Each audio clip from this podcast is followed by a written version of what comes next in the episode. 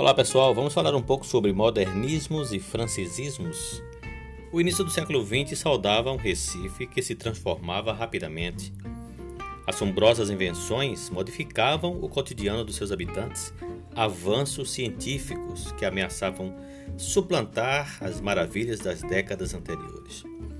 O mundo parecia encolher, tímido, sob o peso de tecnologias que diminuíam cada vez mais as distâncias de um planeta que já não era mais capaz de guardar mistérios insondáveis ou destinos inalcançáveis.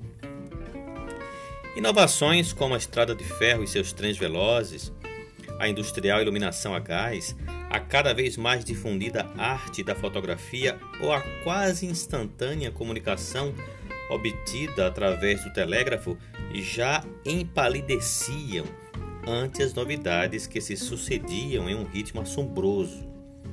Estas se aglomeravam para formar um novo panorama urbano no Brasil, um que se mostrava dominado pelo automóvel, pelo avião, pela luz elétrica, pelo rádio, pelo cinema. O mundo tornara-se, enfim, ainda mais rápido.